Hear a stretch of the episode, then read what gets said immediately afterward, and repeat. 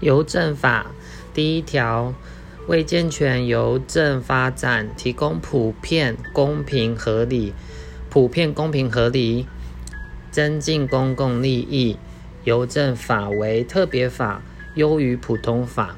邮政法未规定，才依其他法办。第二条，邮政法主管机关为交通部。第三条。邮政法是于九十一年七月十号公布，然后九十二年的一月一号实行。第四条就是有关于一些名称，第一个是函件，函件里面包括信函、明信片、邮件、印刷品、盲人文件、小包，就是不含包裹。第二个是信函，信函的话是不包括明信片、邮件、印刷品、盲人文件。那第三个是明信片，明信片就是不加封套，加封套的话就是信函。邮件也是不加封套，那它有邮票福制，那就是特制邮件。再是印刷品。下一个是盲人文件，那盲人文件的话会注明“盲人文件”四个字，或者是发自或寄交于立案的盲人学校，都属于盲人文件。再是小包，小包的话不逾一公斤，一公斤以下都是小包。包裹的话就是除了小包以外，其他都是包裹。再是邮件，邮件就是函件加上包裹，是最大的名称哦。再是基础邮资。基础邮资是由交通部核定的，第一级重为二十公克。再是递送，递送的话就是收寄、封发、运输、投递。再是邮局，再是邮政服务人员，再是邮政资产。邮政资产里面包含动产、不动产、其他权利，就类似商标权之类的。再是邮政公用物，那里面有一些建筑物啊、车子啊、设备之类的，都属于邮政公用物。再是邮票，然后邮政认知证，邮政认知证是由邮局发售的证明持证人。再是国际回邮票券，那这是由万国邮政公约协定的，然后是一个有价证券。第五条是有关于业务的部分，那其业务里面有递送邮件、储金、汇兑、简易人寿保险、集邮及相关商品。然后，邮政资产之运用，然后最后一条是经由交通部核定，然后得接受其委托其他的业务。再是五之一条是新的哦，一定会考。它是提供国内普及服务，那内容的部分有两公斤以下的函件。都不能拒绝服务。再就是包裹二十公斤以内及长宽高合计不超过一百五十公分内的，也都不能拒绝。再就是主管机关指定的一些文件，也都是不能拒绝的。这就是所谓的普及服务。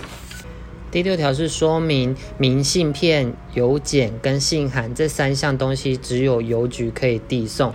那其中信函里面有一些限制，是各级政府机关等，还有就是重五百公克以下，或者是资费基础的十三倍以下，这部分都只有邮局可以递送。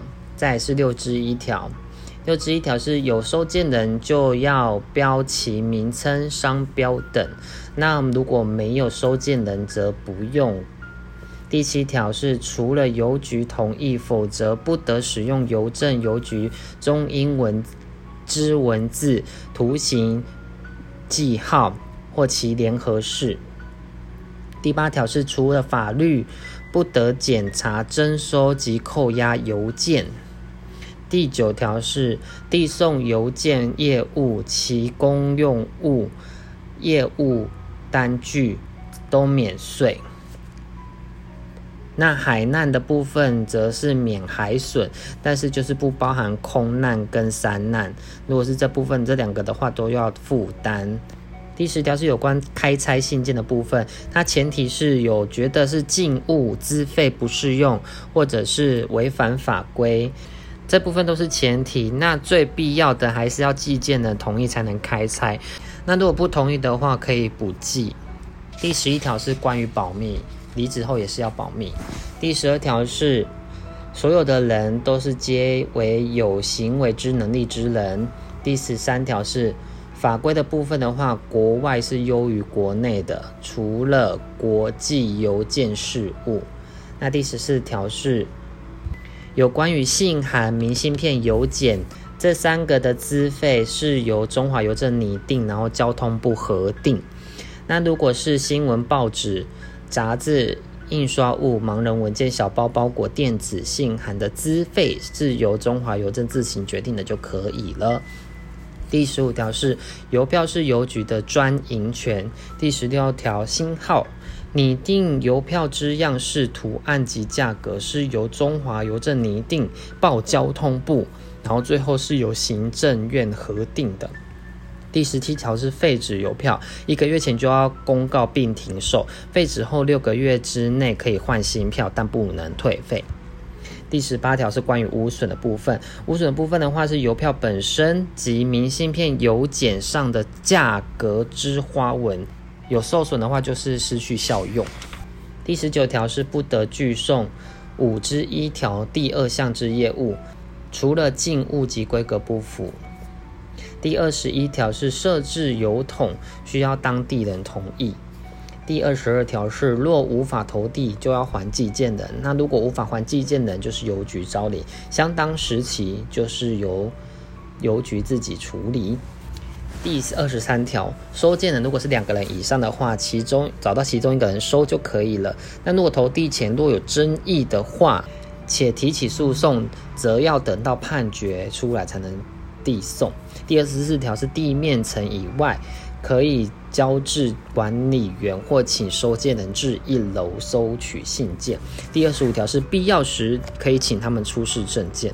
第二十六条星号以运送为业的铁路长途汽车，例如是室内公车或者是船舶、航空器，均有辅助之责，运费是由。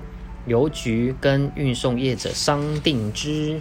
第二十七条，送邮件及邮政公用物有优先通行权。第二十八条，交通部可以派员或会同警察到违反本法之场所检查，要求提供，不得拒绝。第二十九条，补偿的部分。那补偿的部分的话，以寄件人为原则，然后收件人是一例外的。那寄件人的部分的话，有包裹邮件、快递邮件、报纸邮件、保价邮件，这些的话是全部或一部遗失、被窃、毁损都会赔偿。那如果除了上面的话，其他各类挂号邮件是全部遗失、被窃才会赔偿。那还有就是限时及快捷这部分的话，延误的话就会赔偿。再就是收件人提的话是。